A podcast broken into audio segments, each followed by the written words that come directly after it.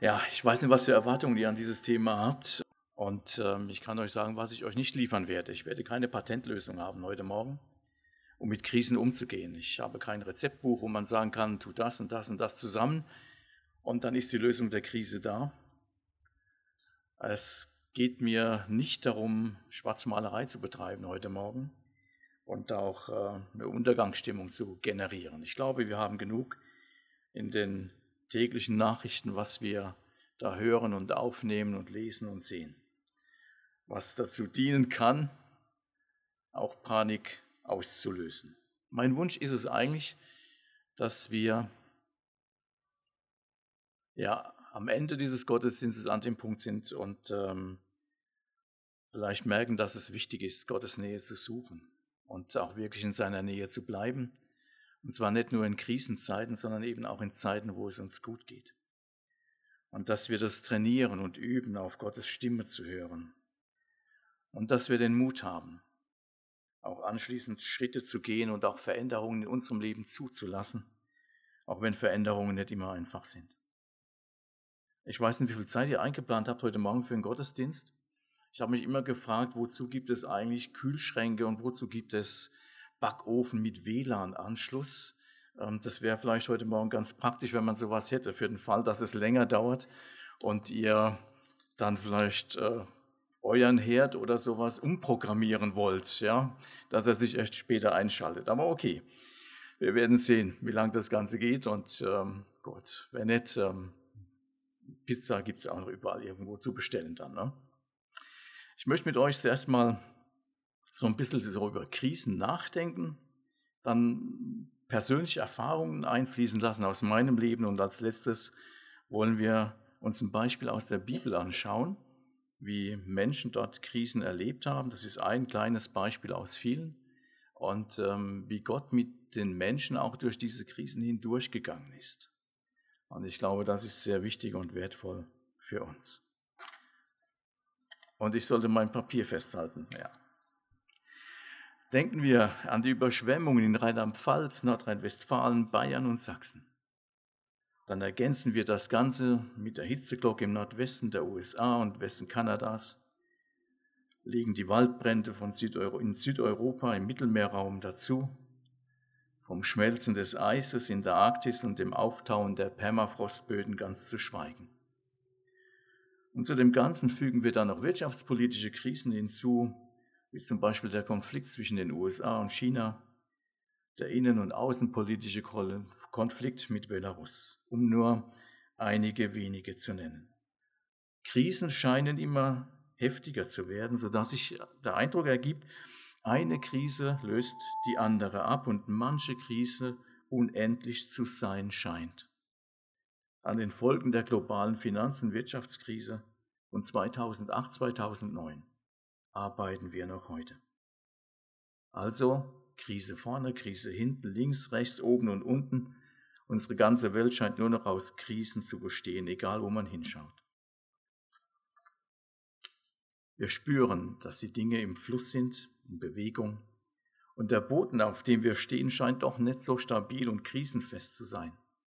Sicherheiten, Garantien, Versicherungen und Co. Vieles, auch was wir vielleicht gebaut haben, schwankt und Unsicherheit macht sich breit. Ganz offensichtlich sind wir Menschen auf eine Art und Weise unterwegs, die nicht wirklich gut ist. Und mancher fragt sich vielleicht, was haben wir wirklich aus den Krisen der Vergangenheit gelernt? Und ich muss mich auch, und ich muss mir auch diese Frage gefallen lassen, was habe ich aus den Krisen in meinem Leben gelernt? Jeder reagiert anders und wir spüren die Spannung auch, die sich hinter jeder Krise verbirgt. Wie gestalte ich mein Leben? Ist es krisensicher? Bin ich krisenfest? Wo stehe ich und worauf baue ich? Was haben wir ältere Christen und Gemeindeglieder der jüngeren Generation mit auf den Weg gegeben, auch als Eltern? Ich denke mit Blick auf diese Welt, dass uns Christen weder ein Leben als Säulenheiliger noch ein Aufgehen in dieser Welt gut tut. Und wir müssen diesen Spannungsbogen zwischen Suche der Stadt Bestes aus Jeremia 29 und wir haben hier keine bleibende Stadt aus Hebräer 13 aushalten. Und das mutet uns Jesus auch zu, aber er mutet uns das nicht nur zu, er traut uns das auch zu, dass wir damit umgehen können. Aus meiner Sicht ist es wichtig, Krisen mehr im Licht der Bibel zu sehen. Dass wir durch eine geänderte, eine von Gott bestimmte Sicht krisenfester werden, biblische Berichte und Aussagen auch bei der Beurteilung von Krisen und Einschätzung immer mehr zum Tragen kommen. Gleichzeitig allerdings ohne uns dabei auch in Spekulation zu verlieren. Es gibt ja viele Aussagen in der Bibel. Jesus selbst sagt ja einiges in, äh, in äh, Matthäus 24 zu der Frage, was passiert, bevor du wiederkommst. Wir lesen vieles in der Offenbarung und im Laufe der Menschheitsgeschichte haben sich auch schon viele mit Berechnungen und Zeitangaben versucht. In 2. Petrus 1 lesen wir, wozu eigentlich Prophetie da ist und wozu wir sie haben, nämlich da steht, umso fester haben wir das prophetische Wort und ihr tut gut daran, dass ihr darauf achtet, als ein Licht, das da scheint an einem dunklen Ort. Biblische Prophetie soll uns also als Lichtquelle in dunkler Umgebung und nicht als Spekulationsgrundlage dienen. Und dieses Licht gibt uns dann auch bei der richtigen Verwendung die notwendige Orientierung für unser Leben. Ich habe mir einmal Gedanken darüber gemacht, für was Krise, die Buchstaben von Krise stehen können. Da habe ich ja schon einiges heute Morgen jetzt dazu gesagt.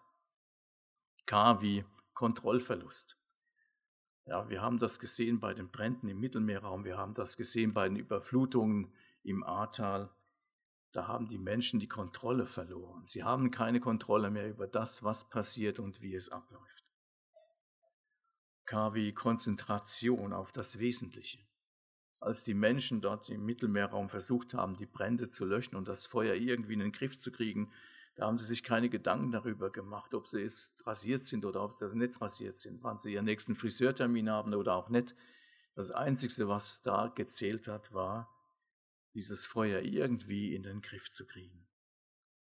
R wie Ratlosigkeit. Krisen zeigen oft die Ratlosigkeit von uns Menschen, weil sie uns auch oft überraschend treffen, unerwartet sind und da macht es sich sehr schnell bemerkbar, dass wir gar nicht so das Heft in der Hand haben, wie wir immer meinen.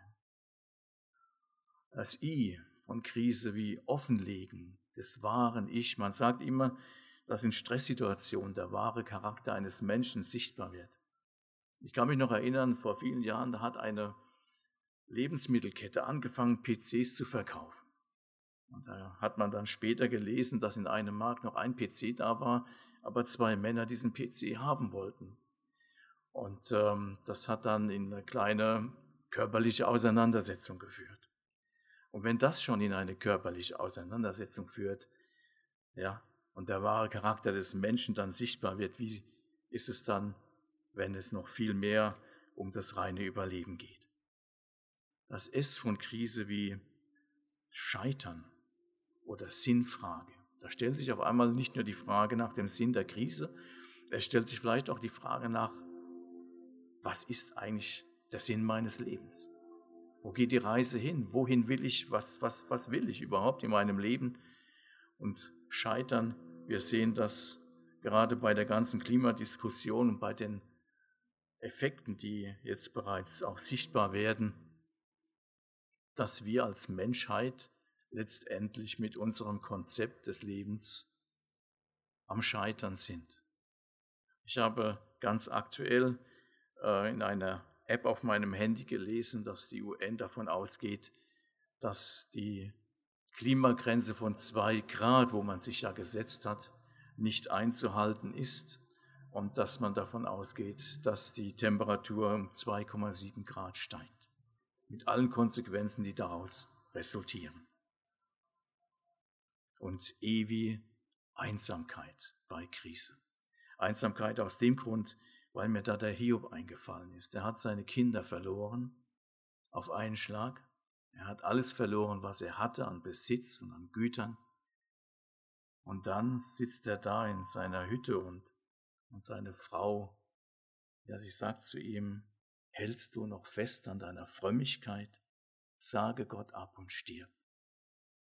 Ja, da merken wir auf einmal, wie die Krise bis in die Familie hineingehen und ja, bis in die Ehe und unter Umständen dann auch zu Scheidung und Trennung oder sonst irgendwas führen. Krisen fordern uns massiv heraus. Ich habe eine Definition von Wikipedia zum Thema Krisen. Ursprünglich wäre das ein Punkt für eine Folie, weil sie relativ lang und ausführlich ist. Also lasse ich die, ich überspringe sie einfach. Ja. Es gibt aber noch eine Krise von Brockhaus, der hält sich wesentlich kürzer. Also wer Internet hat, schaut mal nach im Internet unter Wikipedia, wie die Definition von Krise lautet. Da könnt ihr das gut nachlesen. Brockhaus ist da etwas einfacher gestrickt und sagt einfach, das ist eine schwierige Situation oder Lage, die den Höhe- oder Wendepunkt einer gefährlichen Entwicklung darstellt, in der es um eine Entscheidung geht. Also Krisen sind oft Voraussetzung für Veränderungen. Veränderungen, ich weiß noch, wo ich noch arbeiten war, da gab es ja auch oft das Veränderungen in diesem Unternehmen. Und solange es mich nicht getroffen hat, war es relativ leicht, über Veränderungen zu reden und das zur Kenntnis zu nehmen. Aber in dem Moment, wo es mich selbst getroffen hat, wo ich gemerkt habe, dass Vertrautes und Gewohntes verloren geht, da war Veränderung nicht mehr einfach so anzunehmen. Krisen zeigen uns Grenzen auf. Wir sind nicht mehr die Macher in dem Moment. Wir können nur noch reagieren, wir agieren nicht mehr. Und da ist uns das Heft aus der Hand genommen. Und wenn wir auch immer meinen, wir hätten alles im Griff oder vieles im Griff, merken wir umso stärker dann, dass wir oft gar nichts oder nur ganz wenig wirklich im Griff haben. Krisen sind auch oft nicht steuerbar. Ja, es gibt Dominoeffekte. Ja. Wenn wir an Finanz- und Wirtschaftskrisen denken, die letzte habe ich ja genannt von 2008, 2009, selbst große Banken wie Lehman Brothers sind letztendlich dabei gescheitert. Krisen können sich verselbstständigen und eskalieren und wie auch gesagt, sie können auch Stopp- und Wendepunkt sein. Das Wort Krise existiert in der Bibel eigentlich gar nicht. Also ich habe so eine elektronische Bibel, da habe ich mal gesucht, ähm, habe eingegeben, suche mir alle Begriffe mit Krise oder alle Textstellen, hat er gesagt, null. Er hat nichts gefunden. Aber trotzdem denke ich, gibt es viele Berichte aus der Bibel und in der Bibel, wo Menschen oder ganze Völker auch Krisensituationen erleben. Und ich wünsche uns, dass es uns gelingt, aus dem, wie die Menschen damals mit Krisen umgegangen sind und wie Gott mit ihnen durch Krisen auch durchgegangen ist, auch für unseren Umgang mit Krisen etwas zu lernen. Ein kleiner Bericht aus meinem Leben. Ich habe ja vorhin gesagt, dass ich jetzt nicht mehr berufstätig bin. Irgendwann 2018, 2019 hat sich bei mir so der Eindruck breit gemacht, ein Wochenende reicht zum Aufladen meines persönlichen Akkus nicht mehr aus. Termine, Aktivitäten, Gemeinde, Job, Familie, Haus und Garten, gefühlt unendliche Anforderungen und kaum noch Energie. Aber der Mensch ist ein Gewohnheitstier und ich sowieso, also einfach weiter im Takt. Ende 2019 war ich dann so weit, dass ich manchmal schon auf dem Weg zur Arbeit morgens, ihr kennt das vielleicht auch, hundemüde war, am liebsten umgedreht wäre, nach Hause zu fahren und mal zwei, drei Stunden ins Bett legen und einfach nur schlafen. Und an manchen Morgen dann habe ich so ein Gebet hochgeschickt, äh, hochgeschickt auf, auf der Fahrt zur Arbeit und habe gesagt, Mensch, Herr Jesus, das wäre einfach toll, wenn du einfach mal so dafür sorgen könntest, dass ich für vier bis sechs Wochen mal aus dem Verkehr gezogen werde. Ja, so, wo ich für nichts verantwortlich bin, wo ich nichts plane, nichts bedenken und nichts tun und nichts vorbereiten muss, das wäre einfach genial. Ich selbst war also offensichtlich nicht in der Lage, an meiner Situation was zu verändern. Und Entscheidungen fielen mir schon immer schwer. Meine Frau, die Rita, kann das nur bestätigen. Wenn es darum geht, eine Entscheidung zu treffen, kann das sehr, sehr lange dauern. Und umso schwerer fällt mir natürlich eine Entscheidung, wenn es auch schwer oder gar nicht möglich ist, überhaupt die letzte Konsequenz durchzudenken und abzuwägen. Und mein Wunsch nach Sicherheit, nach Gewohnheit ist einfach viel stärker. Da hatte ich also meine persönliche Energiekrise.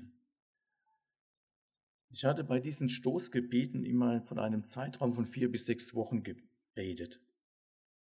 Vielleicht wissen die einen oder anderen warum. Das ist ganz einfach. Im Krankheitsfall erfolgt die Lohnfortzahlung maximal sechs Wochen lang.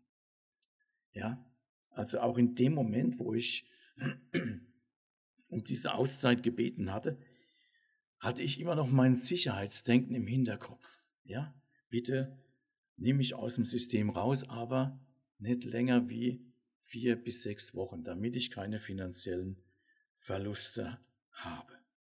Anfang 2020 dann, ist schon relativ lange her, bei einem Teamleitertreffen, dann kam dann mein Chef auf mich zu und hat gesagt, oh, ich hätte gerne noch ein kurzes Vier-Augen-Gespräch mit dir. Und ähm, dann hat er mich gefragt, ob ich mir vorstellen könnte, aus dem Unternehmen auszuscheiden, vorzeitig, praktisch in eine Art vorgezogenen Ruhestand. Und ähm, das war wirklich sehr überraschend, weil einfach die ganze Systematik die war, dass man gesagt hat, ähm, in der Produktion wird kein Personal abgebaut. Unser Labor, die Qualitätskontrolle war, Person, war produktionsnah aufgehängt und ich habe nie damit gerechnet, dass da irgendwann mal Personalabbau stattfindet. Da mussten natürlich verschiedene Sachen geklärt werden, ja, und das war auch alles befristet. Also ich muss, hatte nicht ewig Zeit, mich dazu entscheiden.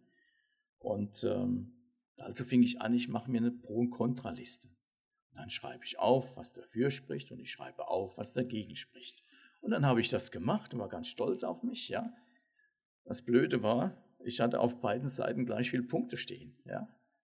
Also ich kam an der Stelle auch nicht wirklich weiter und es wurde nicht klarer, in welche Richtung ich da jetzt weitergehen soll. Ich habe dann mit verschiedenen Leuten gesprochen, aber ganz ehrlich gesagt, weitergeholfen hat mir das Ganze auch nicht. Ein paar Wochen später nahm ich dann diese Liste nochmal in die Hand. Die Zeit lief ja, der Termin meiner Entscheidung kam ja immer näher.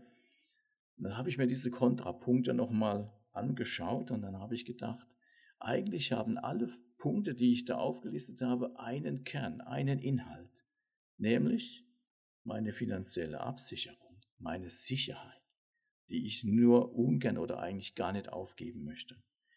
Und dann wurde ich auch an meine Stoßgebete erinnert, die ich 2019 als hochgeschickt habe zu Jesus, als ich dann zur Arbeit war.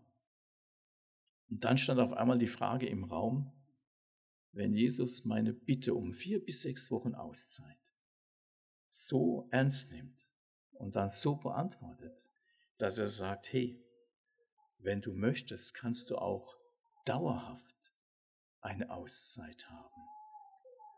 Wenn Jesus mein Gebet so ernst nimmt, müsste ich dann nicht eigentlich auch mein Gebet selbst so ernst nehmen, dass ich sage, okay, ich nehme das an. Und das habe ich gemacht und seit dem 1.12.20 bin ich zu Hause. Vielleicht manchmal auch zum Leidwesen von meiner Frau.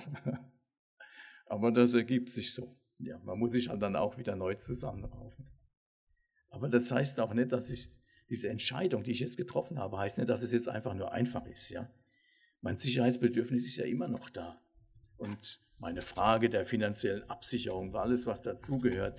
Und wenn ich dann Nachrichten höre und dann über spätere Renteneinstiegszeiten geredet wird, wenn darüber geredet wird, wie finanzieren wir Rente, und dann kriege ich schon manchmal so eine leichte Panikattacke und denke, ich bin jetzt kein Rentner, ich bin eigentlich irgend so ein Zwischenzustand und letztendlich, wenn die da jetzt was verändern, dann trifft mich das. Bis ins Mark und Bein unter Umständen. Und ähm, ich bin da so am Lernen, dass ich dann wirklich das auch versuche. Das gelingt leider nicht immer so, das wirklich auch an Jesus abzugeben und ihm auch wirklich bewusst mein Vertrauen ausspreche, dass er für mich sorgen wird. Ich hatte in meiner Zeit, bei, wo ich arbeiten war, eigentlich keinen keinen Plan für für eine Karriere oder so irgendwas. Ich war so immer mehr der, ja, das soll, musste jetzt getan werden, habe ich es getan. Und Jesus hat mich in, diesen Zeit, in dieser Zeit immer versorgt. Er hat immer dafür gesorgt, dass genügend da war. Ja, und dass auch die Karriere ein Stück weit, auch wenn ich es nicht geplant hatte, vorwärts ging. Warum sollte er das jetzt nicht mehr machen? Warum sollte er jetzt damit aufhören, mich zu versorgen? Und da muss ich mich manchmal auch wirklich vor ihm beugen, ja, weil ich das so von meinem Sicherheitsbedürfnis gepackt werde und mir das auf einmal so groß vor den Augen steht und ich beinahe Jesus aus dem Auge verliere. Im Rückblick auf diese ganze Zeit ist mir klar geworden, während ich in diese Krise hineingelaufen bin, habe ich auch meinen Teil dazu beigetragen. Und dann in dieser Krise drin war, da hat Jesus bereits an die Lösung gedacht und an der Lösung gearbeitet. Das habe ich nur damals noch nicht gesehen. Und jetzt möchte ich gerne noch mit euch zusammen ein Beispiel aus der Bibel anschauen, wie Menschen da Krisen erleben und wie Gott mit Menschen durch Krisen geht. Ganz am Anfang, als Gott Abraham berief, wird berichtet, dass Sarai, seine Frau, unfruchtbar war und keine Kinder hatte. Ihr könnt das in 1. Mose 11 nachlesen. Wir lesen aber im Psalm 127, Kinder sind eine Gabe des Herrn. Eine Leibes, also die Leibesfrucht ist ein Geschenk. Im Alten Testament war der Segen Gottes oft vom Verständnis her damit verknüpft, dass Kinder und Besitz da war. Und Gott selbst sagt ja auch in Malachi 3, bring den Zehnten in, mein Vor in voller Höhe in mein Vorratshaus, auf das in meinem Hause Speise sei und prüft mich hiermit, spricht der Herr Zebaoth, ob ich euch dann nicht das Himmelsfenster auftun werde und Segen herabschütte die Fülle. Abraham und Sarai aber waren kinderlos. Sie kannten diesen Segen Gottes an der Stelle nicht. Und Gott sprach zu Abraham, und ich will dich zum großen Volk machen, und ich will dich segnen und dir einen großen Namen machen, und du sollst ein Segen sein. Und in dir sollen gesegnet werden alle Geschlechter auf Erden. Abraham und Sarai waren immer noch kinderlos. Im Alter von 75 Jahren zog Abraham aus seiner Heimat fort, in eine ungewisse Zukunft.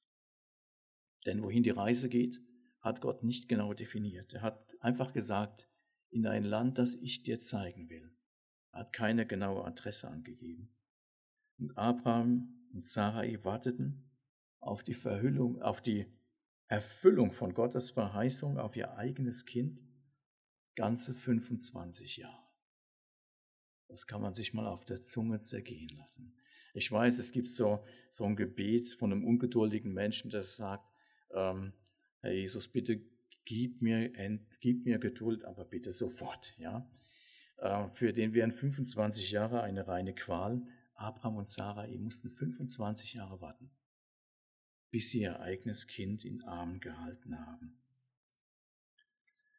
In 1. Mose 21, Vers 5 können wir das nachlesen. Da wurde Abraham 100 Jahre alt.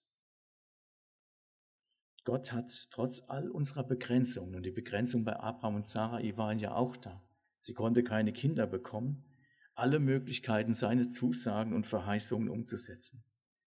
Und wenn es gefühlt ewig dauert und alles dagegen spricht. Und wir auch Erfahrungen vielleicht gesammelt haben, die alle dagegen stehen. Trotzdem wird Gott seine Verheißungen und Zusagen erfüllen. Jesus sagt, Himmel und Erde werden vergehen, aber meine Worte werden nicht vergehen. Und was er zusagt, das hält er gewiss. Und für die beiden, für den Abraham und die Sarai, war diese Zeit des Wartens auch nicht einfach. Die Zeit arbeitet ja gegen sie. Ja? Je älter, umso schwieriger wird es wohl werden, ein Kind zu kriegen. Und sie machten sich auch Gedanken darüber, wie man das Problem der Kinderlosigkeit klären könnte. Aber sie fragten Gott nicht dabei, der ihnen noch die Verheißung gegeben hat, ein eigenes Kind zu bekommen. In 1. Mose 15 lesen wir, nach diesen Geschichten begab sich, dass, Abraham, dass zu Abraham das Wort des Herrn kam in einer Offenbarung. Fürchte dich nicht, Abraham, ich bin dein Schild und ein sehr großer Lohn. Abraham sprach aber, Herr mein Gott, was willst du mir geben? Ich gehe dahin ohne Kinder und mein Knecht Eliezer aus Damaskus wird mein Haus besitzen. Und Abraham sprach weiter, mir hast du keine Nachkommen gegeben. Und siehe, einer von meinen Knechten wird mein Erbe sein. Und siehe, der Herr sprach zu ihm, er soll nicht dein Erbe sein, sondern der von deinem Leib kommen wird, der soll dein Erbe sein. Und er hieß ihn hinausgehen und sprach, sieh in Himmel und zähle die Sterne. Kannst du sie zählen? Und sprach zu ihm so zahlreich, sollen deine Nachkommen sein. Abraham glaubte dem Herrn und das rechnete er ihm zur Gerechtigkeit. Und ein Kapitel später, 1. Mose 16, wird dann Folgendes berichtet. Sarai, Abrams Frau, gebar ihm kein Kind, sie hatte aber eine ägyptische Magd, die hieß Hagar. Und Sarai sprach zu Abram, siehe, der Herr hat mich verschlossen, dass ich nicht gebären kann, geh doch zu meiner Magd, ob ich vielleicht durch sie zu einem Sohn komme.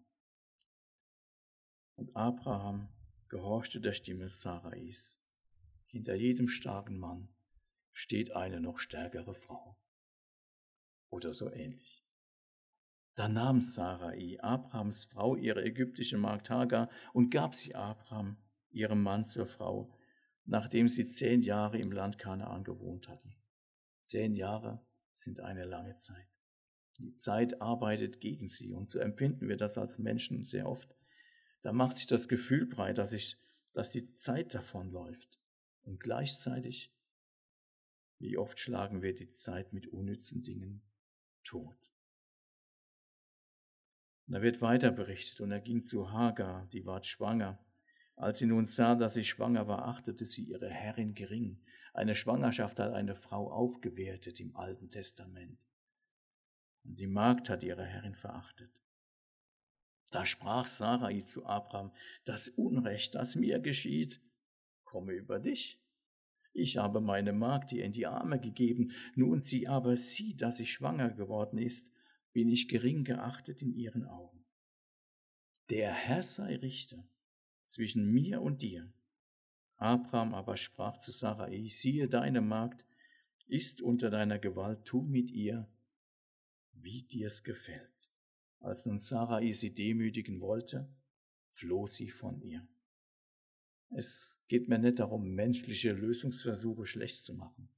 Gott gab uns ja auch einen Verstand und wir haben den ja nicht gekriegt, damit unser Kopf ein bisschen schwerer ist, sondern wir haben den gekriegt, damit wir ihn einsetzen und damit arbeiten. Aber das Ergebnis von dieser menschengemachten Lösung, die wir hier sehen, war nicht wirklich prickelnd und auch nicht ohne Nebenwirkungen. Es gab leider keinen Beipackzettel zu dieser Therapie von Abraham und Sarai. Und so ist es meist mit den meisten Lösungen, die uns einfallen und die uns doch so naheliegend zu sein scheinen. Hagar, die Magd, verachtet ihre Herrin Sarai. Sarai macht ihrem Ehemann Abraham Vorwürfe und macht ihn ordentlich rund.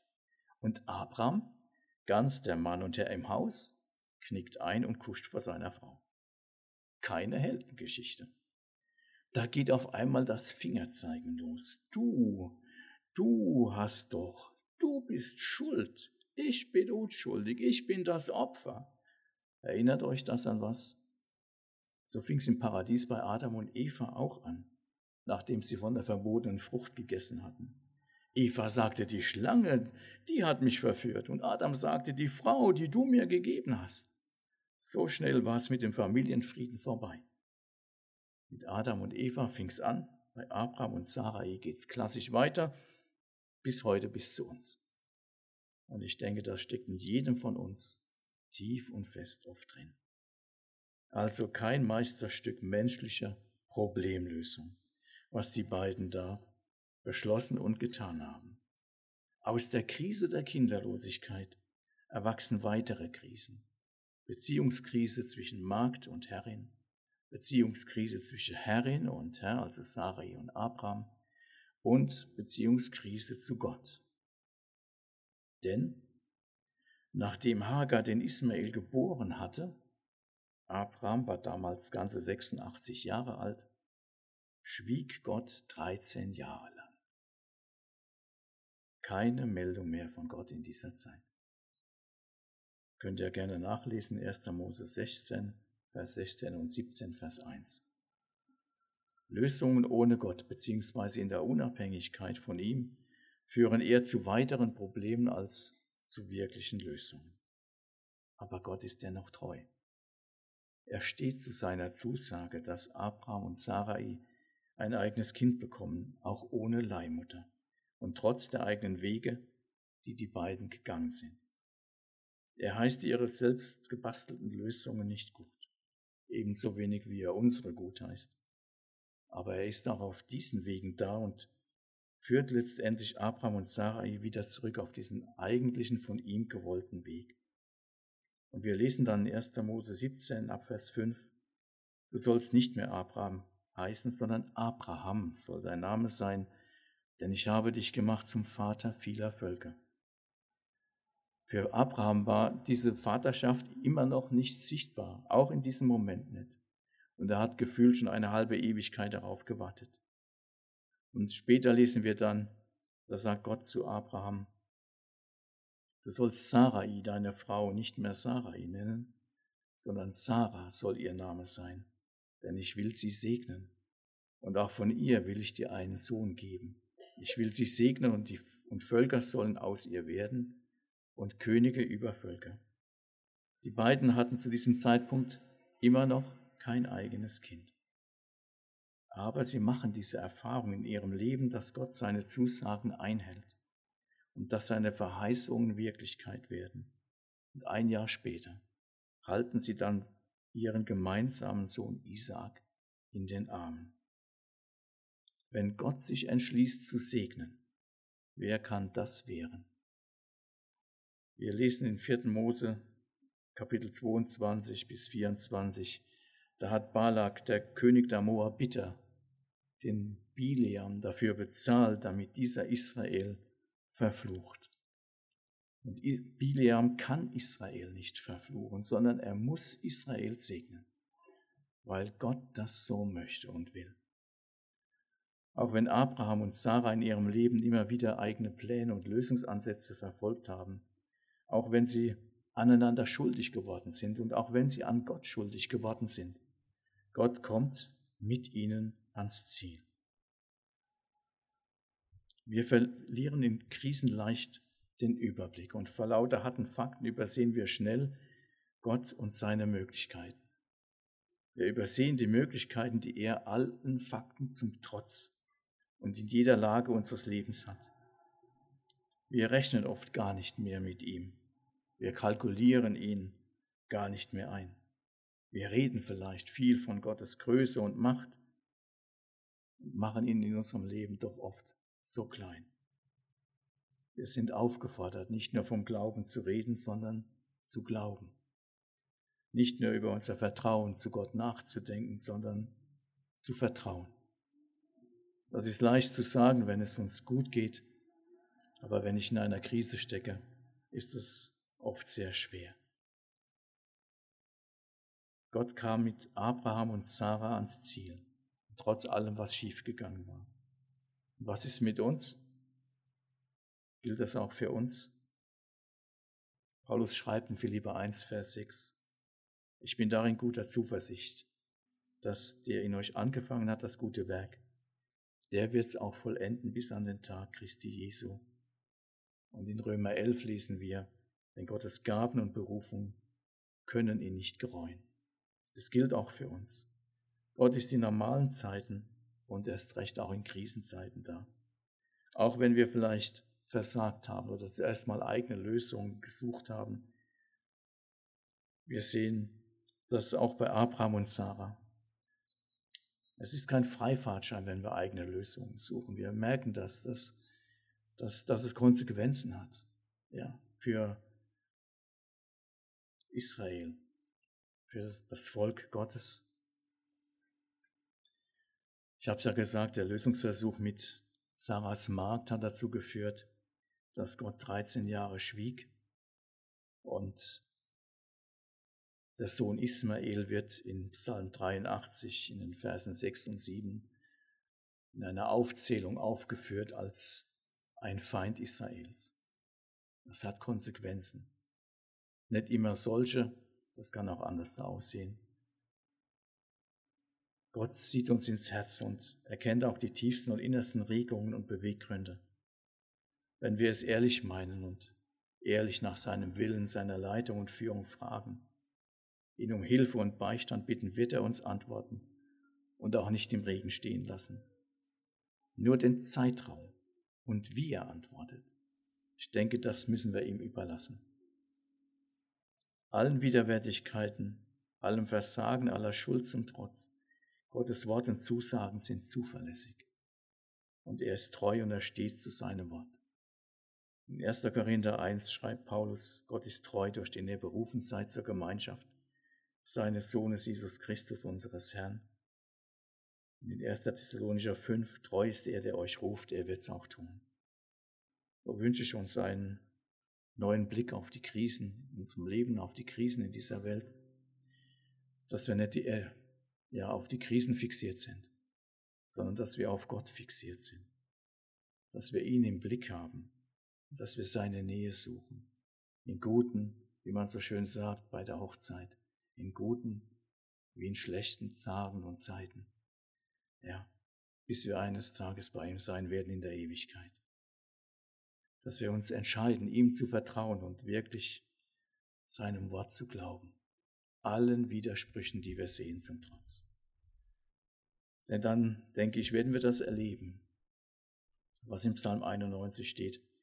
Wer unter dem Schirm des Höchsten sitzt und unter dem Schatten des Allmächtigen bleibt, der spricht zu dem Herrn, meine Zuversicht und meine Burg, mein Gott, auf den ich hoffe. Das wünsche ich uns, dass wir so durch Krisen gehen können und durch Krisen gehen. Ich möchte noch beten. Herr Jesus Christus, du siehst unsere Herzen und du hast ein Herz voller Liebe für uns. Du willst, dass wir ein volles Leben, ein überfließendes Leben haben. Und du bist treu und du bist barmherzig, du bist gnädig und du bist gerecht. Wir danken dir für all deinen Schutz und deine Bewahrung, den wir erlebt haben in unserem Leben, in Höhen und in Tiefen.